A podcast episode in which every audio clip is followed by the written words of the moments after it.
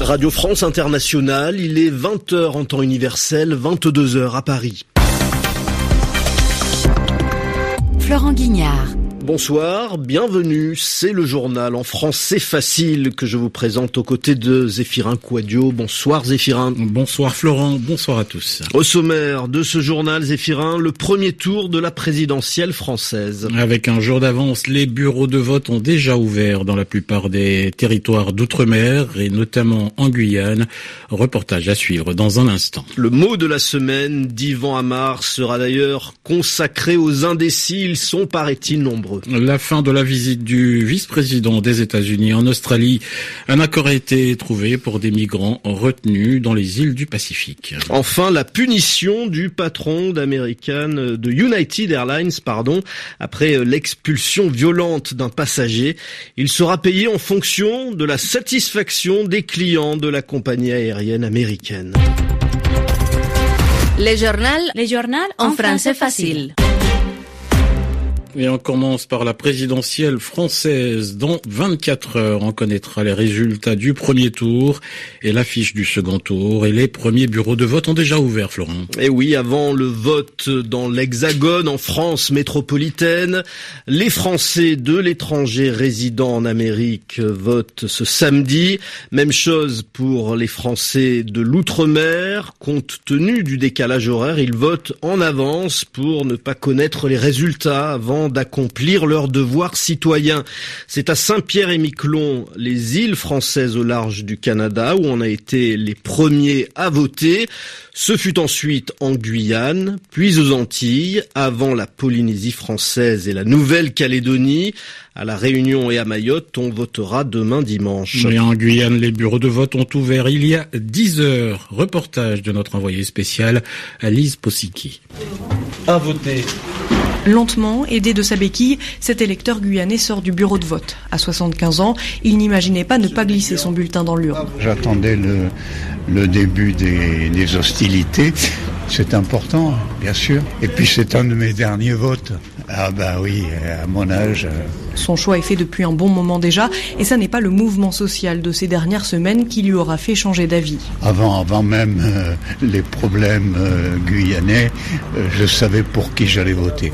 C'est tout le contraire pour Alain Chrétien Ouacui. Petite lunette ronde sur le nez, c'est en repensant à ces dernières semaines de lutte sociale qu'il a pris la décision d'aller voter. Je me suis dé dé décidé en toute dernière minute. Je ne voulais pas y aller, puis finalement j'ai dit je vais faire mon devoir électoral. C'était le seul moyen d'exprimer par les urnes ce dont on a besoin. Je me suis dit, écoutez, euh, nous sommes français, nous sommes un département assez riche, grand. Il était de notre devoir, suite à ce mouvement social, où maintenant les Français de l'Hexagone, l'Europe entière, sachent où se trouve la Guyane, que je fasse mon devoir euh, civique ce matin. Les Guyanais ont beau voter un jour avant l'Hexagone, comme tout le monde, il leur faudra attendre la clôture de tous les bureaux de vote français pour connaître les résultats. Alice Posiki, Cayenne, RFI.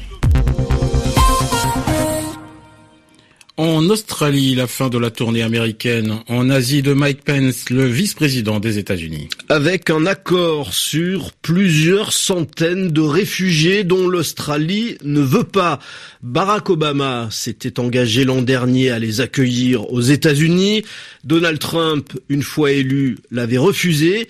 Et puis finalement, Mike Pence, le vice-président, vient de donner son accord. Correspondance à Melbourne de Caroline Lafargue. Le gouvernement australien veut vider deux centres de rétention qu'il a ouverts à Manus, en Papouasie-Nouvelle-Guinée, et à Nauru, une micro-république du Pacifique.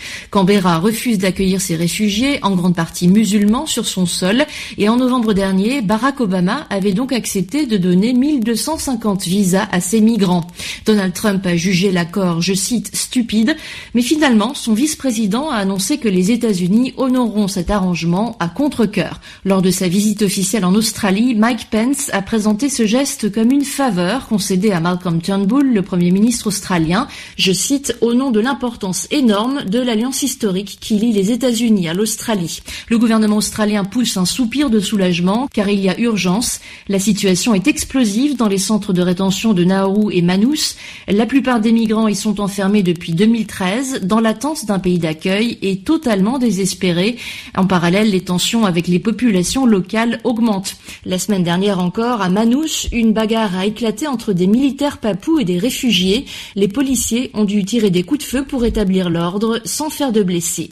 Caroline Lafargue, Melbourne, RFI. En Afghanistan, le bilan ne cesse de s'alourdir. Plus de 24 heures après l'attaque des talibans contre la base militaire de Mazari Sharif dans le nord du pays. Au moins 100 morts, peut-être 150 même, selon des témoignages. Un carnage qui a duré 5 heures. On s'interroge à présent sur d'éventuelles complicités au sein de l'armée afghane. Comment ces talibans, même s'ils étaient déguisés en soldats, ont-ils pu pénétrer dans cette base militaire ultra sécurisée, extrêmement protégée? On va maintenant vous parler de United Airlines, la compagnie aérienne américaine qui avait expulsé un de ses passagers en raison de la pratique du surbooking. Le surbooking en anglais ou la surréservation toutes les compagnies font ça. Elles vendent plus de billets qu'il n'y a de place pour être sûr que les avions soient pleins. L'affaire avait fait beaucoup de bruit, elle avait causé du tort à l'image de la compagnie. Eh bien, le patron de United Airlines vient d'être puni. Francine Quentin. Il avait fallu 48 heures au patron de United Airlines pour présenter ses excuses aux passagers brutalement éjectés d'un avion pour avoir protesté contre les surréservations. Bien après la diffusion des vidéos de l'incident, l'indignation des réseaux sociaux et la brutale chute des cours de bourse. Le patron de la compagnie paye aujourd'hui son attitude. Sa rémunération pour 2017 sera liée non seulement aux résultats financiers de l'entreprise et à la performance en bourse, mais aussi à un nouveau critère, la satisfaction des clients. En 2016, Oscar Munoz a touché 18 millions de dollars, trois fois plus qu'en 2015. De plus, il devait être nommé président du conseil d'administration de United Airlines. Ce n'est plus d'actualité. Il ne cumulera pas cette fonction avec celle qu'il occupe déjà comme directeur général. Le passager molesté, David Dao, âgé de 69 ans, a, depuis l'incident, pris un avocat et s'apprête à porter plainte contre la compagnie. Compagnie qui, de son côté, s'est engagée à une enquête interne sur les situations de surbooking et sa politique de dédommagement.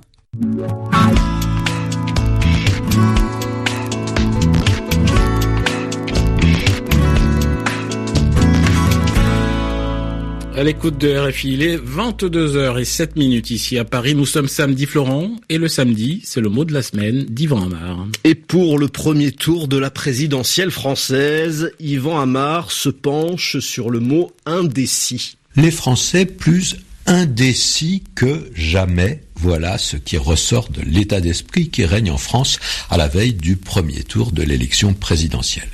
Indécis, voilà un mot assez facile à comprendre. Il s'agit de celui qui n'a pas pris de décision. Mais attention, c'est celui qui n'a pas pris de décision quand il a une décision à prendre. Si l'on n'a rien à décider, ben, on n'est pas indécis. Alors, on dit indécis avec un S à la fin qu'on ne prononce pas. On ne dit pas indécidé, alors que ce pourrait être la forme la plus attendue, la plus logique. Hein. L'indécis, c'est celui qui n'arrive pas à se déterminer c'est-à-dire à savoir ce qu'il va faire, ce qu'il est prêt à faire, dans quel sens il veut aller.